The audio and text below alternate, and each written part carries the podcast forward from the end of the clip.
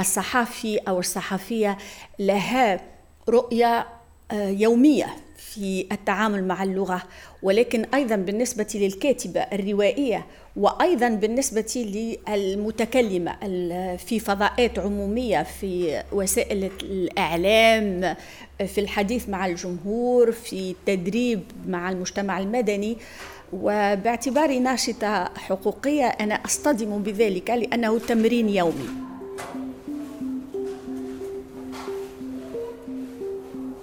ديسمبر 2019 صحفيات وناشطات نسوية وبعض الصحفيين والناشطين من المنطقة الناطقة باللغة العربية تلموا في مقر انكفاضة للتفكير حول قضية اللغة. حاولوا تفكيك اللغة هذه المعاني اللي فيها والعنف اللي تعدى من خلالها. في البودكاست هذا رؤى الطبيل نور الهدى أبو عجاج نسرين الزهر منيا بن حمادي وامال جرامي يتشاركوا معنا تساؤلاتهم ورؤاهم للغة والسلطة والجندر. في بودكاست غائبة عن اللغة غائبة عن التفكير.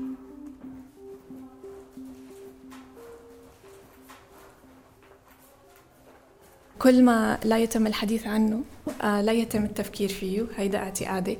اللغة من حيادية اللغة هي أداة ووسيلة للتواصل التعبير عن أنفسنا وعن الأشياء اللي حوالينا والأشخاص اللي بنعيش معهم بصفة اللغة ممارسة اجتماعية. فوصلنا لمرحلة إنه هي هلأ أكثر حامل إلى الذكورية الموجودة بالمجتمع. مش بس إقصائية بمعنى أنه هي بتقصى الأنثى بس تقصى كل الهويات الأخرى كمان.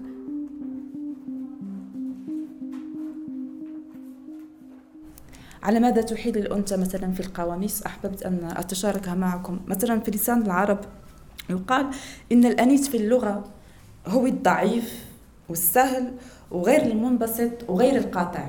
وفي لسان العرب نفسه يقال إنه الأنثى هي خلاف الذكر في كل شيء والذكر هو خلاف الأنثى. أنا سؤالي أن ليس هذا التعريف هو في عمقه وفي أصله تمييز عنصري.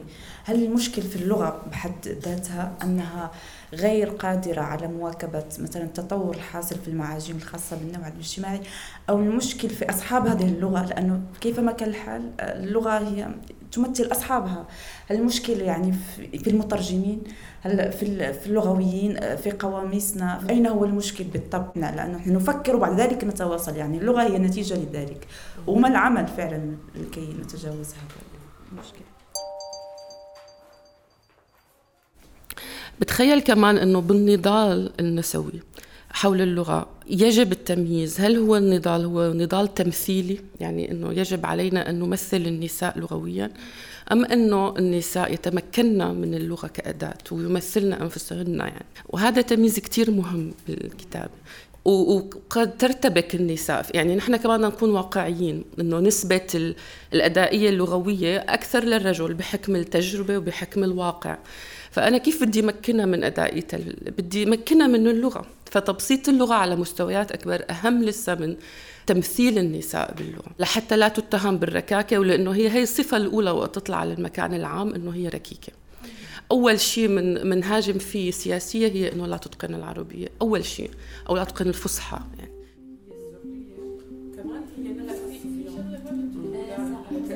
برشا أسئلة وتحديات كبيرة تواجه المناضلات المهتمات بقضية اللغة لكن شنو هي اللغة؟ وشنو موقع النساء فيها؟ وأبعد من ذلك إذا كانت فما خصوصية للغة اللي تمارسها النساء شنو هي وكيفاش تتمظهر؟ إذا انطلقنا من فكرة وهي أن اللغة كائن حي يتطور. ففي القديم كانت المعاجم والقواميس الجامعة التي تتضمن أكثر من مجلد هي المقياس. عندما نشك في لفظة هل هي عربية دخيلة أو غير ذلك ينبغي أن نعود إلى مثلا لسان العرب لابن منظور. فهي السلطة الرقابية لما يقام بالعربية القحة السليمة البليغة إلى غير ذلك الفصيحة. فصاحة المرأة أين تكمن؟ لأنه مرتبطة أيضا ب خروج المرأة للفضاء العمومي حتى تتحدث. المرأة لم تكن خطيبة لأن المسألة مرتبطة بالداخل والخارج. لغتها تمارس في الداخل ولكن عندما تخرج إلى الفضاءات العمومية وتخاطب حينها تصبح الإشكالية مطروحة آه، في لغة وخطاب المرأة ولذلك القول المشهور إذا صاحت الدجاجة فاذبحوها. بمعنى ينبغي أن آه، نكبت هذا الصوت حتى لا يحدث الفوضى لأنه مرتبطة بصفات تسندها الثقافة للمرأة وهي أن الرجل يمثل النظام والمرأة تمثل الفوضى. فحارس ولذلك يقال حارس النظام اللغوي هو الرجل وليست المرأة لأن المرأة تبث هذه اللغة الغاضبة اللغة المقوضة للمعايير إلى غير ذلك. بعد ذلك تطورت اللغة العربية ودخلت بعد تجربة الاستعمار وتحرر الدولة الوطنية وغير ذلك ظهرت مجاميع اللغة العربية. وهناك آه، من التونسيين من كان حاضرا وواكب هذه الأعمال. أنا أعرف الأستاذ الدشراوي كان موجودا درسنا وكان دائما يعرض ما يعرفه آه، باعتباره سلطة لغوية تقنن. هذا فصيح هذا غير فصيح. أحيانا يؤنبنا يقول هذا من تأنيث التدريس أنه أصبحت كلمات فيها اللكنة وفيها البصمة الأنثوية وكأنه عيب أنه تقتحم المرأة الفضاء اللغوي بإضافاتها ببصمتها.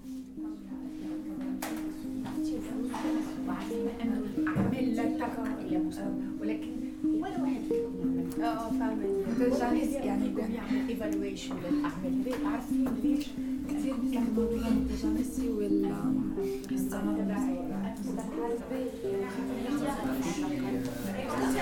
يلا on reprend. نرجع On pourra euh, certainement poser la question dans un autre workshop de pourquoi je parle en français, euh, la langue coloniale. نجموا نسألوا في ورشة أخرى علاش أنا نحكي بالفرنسية لغة المستعمر رغم كوني تونسية واللي هو سؤال مهم جدا فيما يخص أنظمة الهيمنة.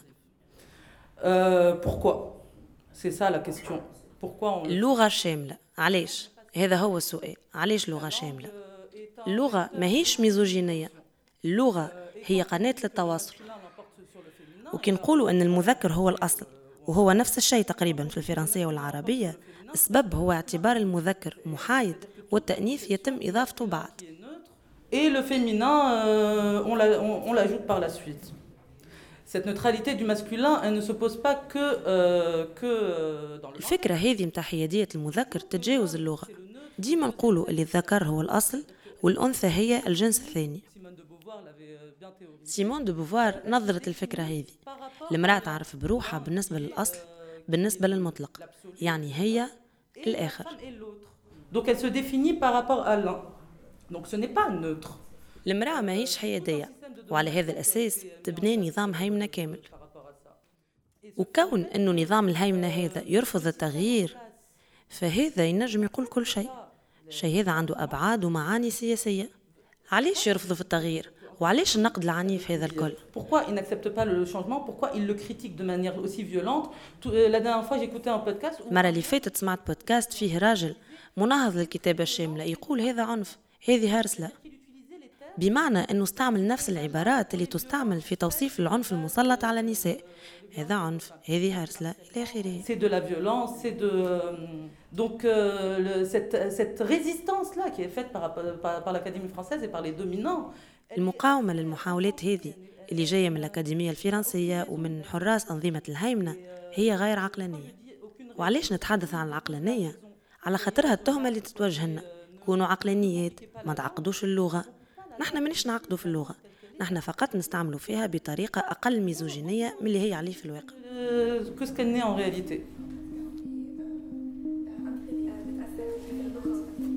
اللغة إذن هي وسيلة للتواصل وعنا القدرة إن نحملوها بالمواقف السياسية وبالوعي الجندري إذا حبينا. نجم نقولبوها ونشكلوها باللي يناسب مبادئ المتكلم والمتكلمة. يبقى السؤال كيفاش؟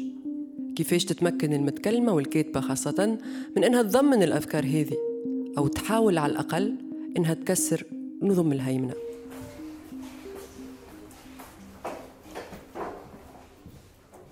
هذه اللغة وجدنا أنها لغة تمييزية. فالانتقال أعتقد أن نقاشنا آه، خلال هذه الأيام هو من أجل آه، الخروج من وضعية الانتقاد آه، لهذه اللغة إلى وضعية اقتراح البدائل. أعتقد أن رسالة المحبة وفتح الذراعين لإعادة هذا الذي همشته الثقافة. يعني كسر القاعدة اللغوية في الثقافة العربية هي أن آه، آه، الفقهاء والمقننون عندما سئلوا لماذا إذا حضر رجل في جمع المؤنث ينبغي أن يذكر وإذا حضرت المرأة يبقى تبقى قواعد اللغة سائرة المفعول فقهاء اللغة ماذا يقولون؟ يقولون القاعدة هي التذكير هو الأصل والتأنيث هو الفرع. والفرع يتبع الأصل. قياسا على قصة الخلق التوراتية وليست الإسلامية قصة الخلق التوراتية هي أن آدم هو الأصل وعندما مل شعر بالملل طلب من الرب أن يخلق له من يؤنسه في وحدته ويكسر عنه الرتابة والملل. فحواء جاءت من ضلع آدم حتى تلبي هذه الخدمات. في القرآن في النص اللغوي وهو أن هناك جدل بين آه، النساء وخاصة البيت النبوي نساء الرسول. حول الله في الخطاب الذي يوجهه للمؤمنين وكان خطابا يبدو في نظر زوجات الرسول أنه خطاب ذكوري. ولذلك أم سلمة كانت تسمى وافدة النساء. وافدة النساء بمعنى هي تتقدم جميع النساء لتعبر عن إشكالات ورفض وغير ذلك. فحديثها مع النساء كان هناك نقد لدى النساء. أنه لماذا الله يذكر الرجال فقط؟ آه، مع أننا نحمل أولادكم وننظف ونقوم بخدمات إلى غير ذلك لماذا لم يذكرنا الله؟ وانطلاقا من ذلك كانت النقطة المفصلية فنزلت المؤمنون والمؤمنات القانطون والقانطات إلى غير ذلك. أو الكتابة انكلوزيف في العالم العربي. وفي كتابة الدستور عندما أثير الجدل أنا دعيت للاستئناس برأيي في في هذا الخلاف لأنه تحجج عدد من النواب بأن اللغة العربية تتضمن المؤنث والمذكر. فكانت الحجة التي قدمتها هي أنه إذا كان رب الكون قد استجاب لدعوات النساء فقال المؤمنون والمؤمنات القانتون والقانتات المسلمون والمسلمات إلى غير ذلك فمن أنتم؟ حتى لا تستجيبوا لدسترة هذا القانون بتضمين اللغة التي طالبت بها الجمعيات النسوية وهي أن الدستور ينبغي أن يكون مجندرا في لغته.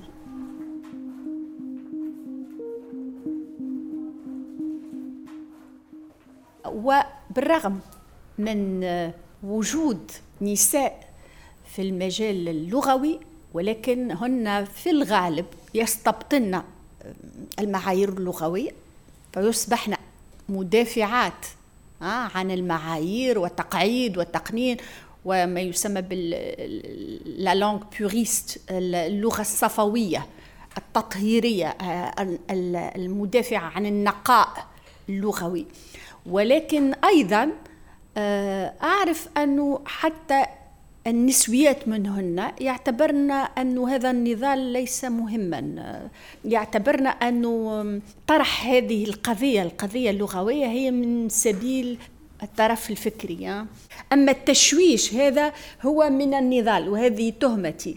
يعني هذا الأمر يعطل مسار تطوير اللغة وجعلها أكثر استجابة لحاجات الناس مثلا في ثقافة المواطنة اليوم بطبيعة الحال ستطرح قضايا من هذا النوع أنا أعتبر أنها ليست آه، نسوية فقط وإنما هي في صلب إحساسنا بالمواطنية الكاملة وتعبيري عن هويتي qu'on est en train de faire aujourd'hui, c'est démasculiniser le langage. On n'est pas en train de dégenrer le langage. اللي نقوم به اليوم هو نزع للتذكير من اللغة. ماهوش تحييد للغة. وهذا الحد اللي لليوم ما عنديش عليه إجابة الحد اليوم اللي نقوم به هو فقط إبراز للنساء وإضافتهم للغة. لكن اليوم النقاش أكبر من أنه يقتصر على نساء ورجال. إلى حد الآن ما نجحناش. أو اللغة ما طورتش روحها بما يكفي باش تحيد نفسها وتتجاوز الثنائية.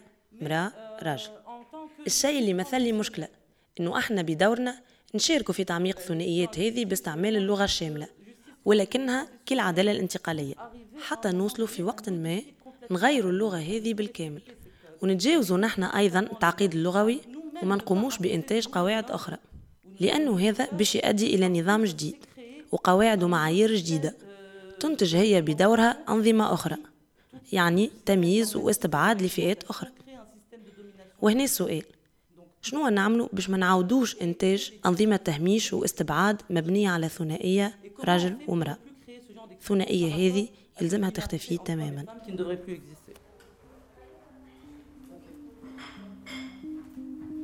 غائبة عن اللغة غائبة عن التفكير. بودكاست من إنتاج انكفاضة بودكاست.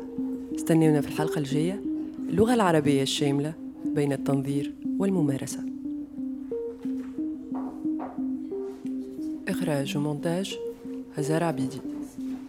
ميكساج وتصميم صوتي أسامة جيدي مع مشاركة كامل فريق انكفاضة.